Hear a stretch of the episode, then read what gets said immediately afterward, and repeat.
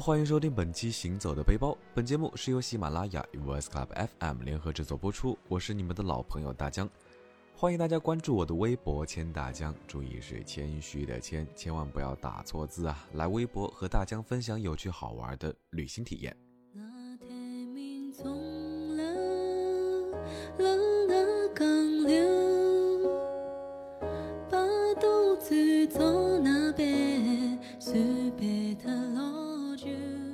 前些日子呢，大江一个出国好几年的朋友，趁着假期回国了一趟。回来的第一件事儿就是去他长大的黄浦区转悠转悠。在车上呢，他看着窗外，不禁是感慨时光变迁，物是人非。曾经每天放学都要光顾的盐酥鸡摊子呢，早就不知道搬到哪里去了。双休日补完课，中午一定要去的那家文庙菜饭店呢，也早已不是原来的老板。他手指伸向窗外，问我：“哎。”对了，我小时候看过那里爆破，那里不是十六铺吗？那就再去看看呗。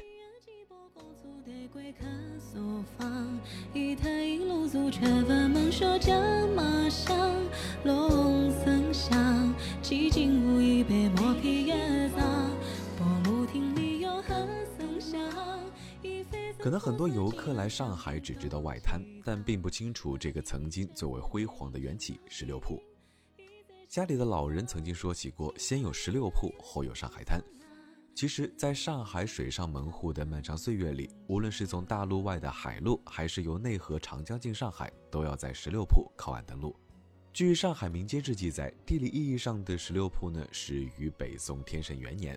当时吴淞江下游有一支支流，叫做上海浦，岸边呢逐渐形成了聚落，一些渔民啊、盐民啊、农民都会在这里交换商品。当然也会和我们现在一样，三两好友聚一聚，喝个小酒什么的。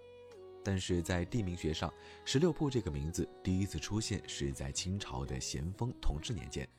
这其中的来源呢，也是很有名堂。据说太平天国运动时期，清政府为了防御太平天国，将上海县城乡内外的商号建立了这种联保联防的铺，由铺负责铺内治安，公事由铺内各商号共同承担。计划呢是划分为二十七个铺，但是最终因为种种原因，实际上只划分了十六个铺。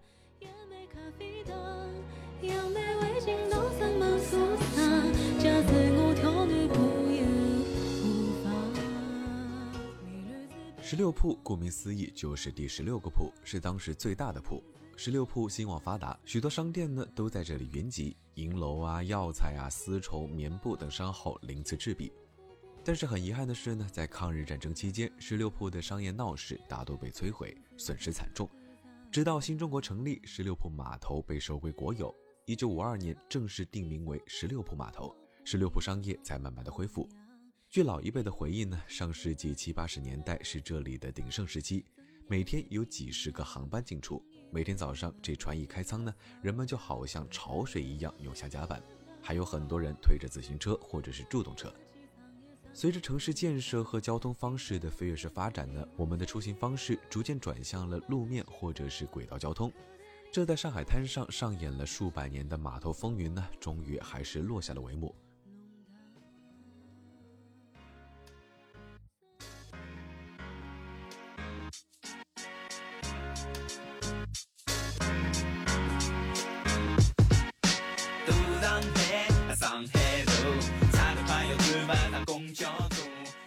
不过让人欣慰的是，如今十六铺水岸涅槃重生，水景岸线焕然一新，续写着属于这座城市的传奇。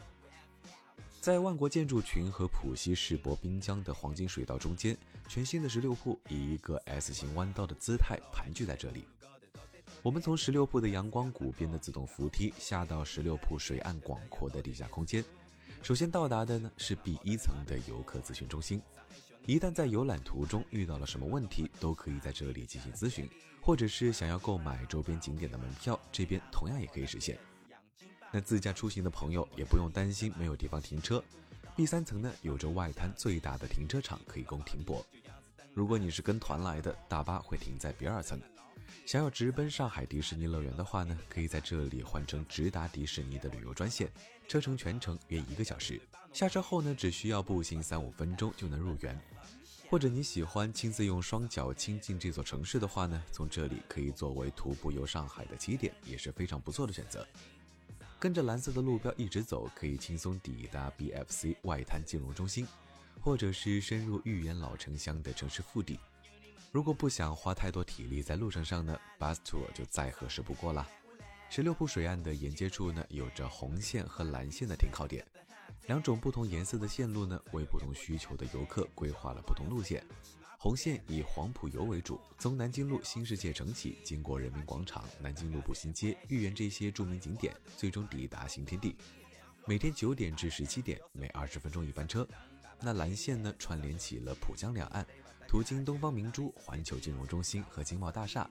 每天九点三十分到十七点三十分，周一至周四每半小时一班车。周五至周日呢，每二十分钟一班车，你可以在二十四小时内在任意站点不限次数的上下车，想去哪儿去哪儿，自由灵活。不过呢，我和我的小伙伴发现，这片地下空间可远比我们想的要精彩多了，似乎根本不用离开十六铺也能玩上一整天。女士们、先生们，前方高能，下面是上海人的正确打开方式。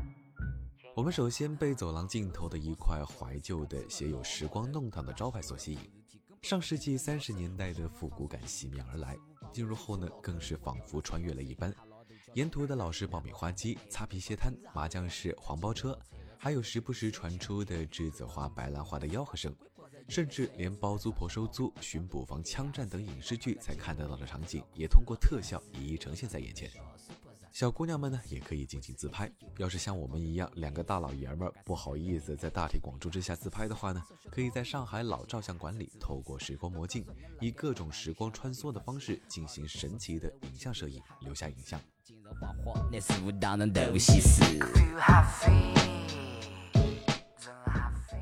临走之前想要带点纪念品的话呢，这里的主题周边商店绝对能够满足你。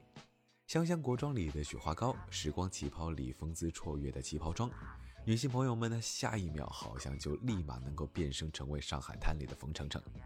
那大江我呢，当许文强还是差了点，只能在时光号南货店里买上一些经典海派零食过过嘴瘾。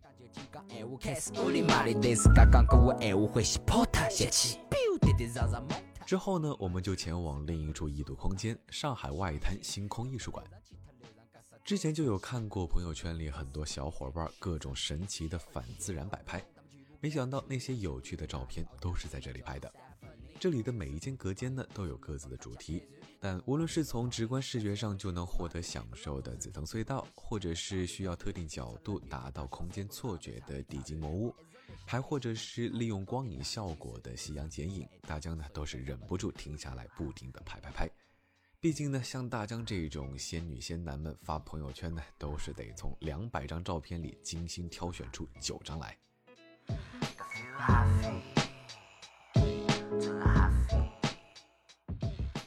其实这里的娱乐项目呢，可是远不止这些，像密室迷或者是盗墓笔记迷、迷窟、咪库真人实景游戏，就是显得非常有吸引力了。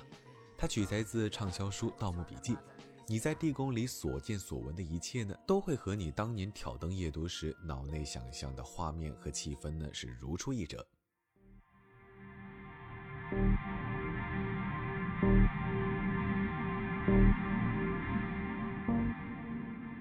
那游玩过后呢，当然得填饱我们的肚子了。云南菜、马来西亚菜、日本拉面，在一众美食的诱惑下呢，我们选择了幺八八六汽车主题的德国餐厅。这也算得上是网红餐厅了吧？一走进餐厅呢，就会发现汽车、啤酒、猪肘、香肠等各种德国文化标志在同一空间内融合呈现。特别是各种车模，从小巧的模型到高端的改装车，应有尽有。看到这些场景呢，可乐坏了我的车迷朋友啊！他是迫不及待地和店里标志性的大车头来了一个合影。那再回归菜品本身，德意志民族的大块吃肉、大口喝酒的爱好呢，真是深得大江心啊！一口脆皮猪肘，就着德国冰皮，仿佛完成上了一次舌尖上的德国之旅。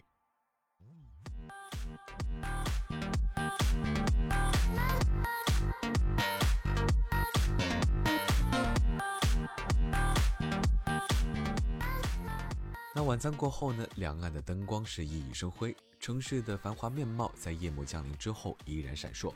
我们俩选择了平时不怎么有机会搭乘的游轮。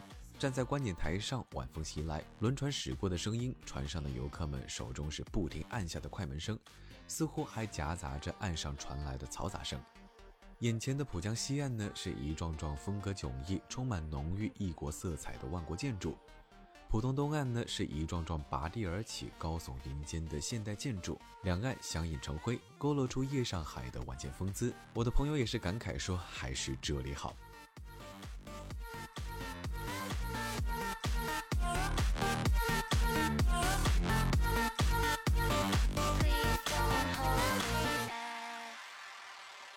那本来我们还想去外滩保龄球馆一醉方休，对你没听错，去保龄球馆买醉。这里是外滩保龄球馆的独特之处，这也是保龄球馆和酒吧文化的相结合。不仅保龄积分系统先进，而且球道灯光酷炫。开启荧光模式之后呢，分分钟就想来一杯小酌一下。不过呢，那位老兄实在是太累了，而且时差还没有完全的调过来，所以呢，我就送他回了酒店。他入住的是上海万达瑞华酒店，是万达酒店及度假村旗下的顶级奢华酒店品牌。哎，那大江的土豪朋友呢，是非常的认床。不过没想到万达瑞华的床配合香氛音乐，竟让他出乎意料的睡了个好觉。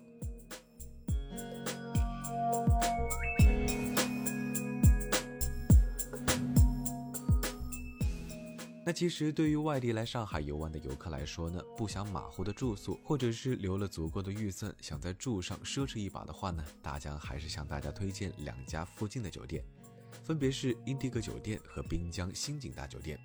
那凭有效高铁或者是动车票入住上海外滩英迪格酒店的话呢，还可以抵一部分的住宿费。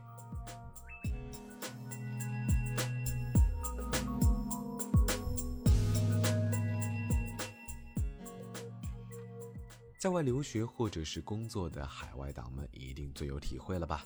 每一次回来，曾经再也熟悉不过的地方，都或多或少的变了模样。不过巧的是，他在变好，我们也是。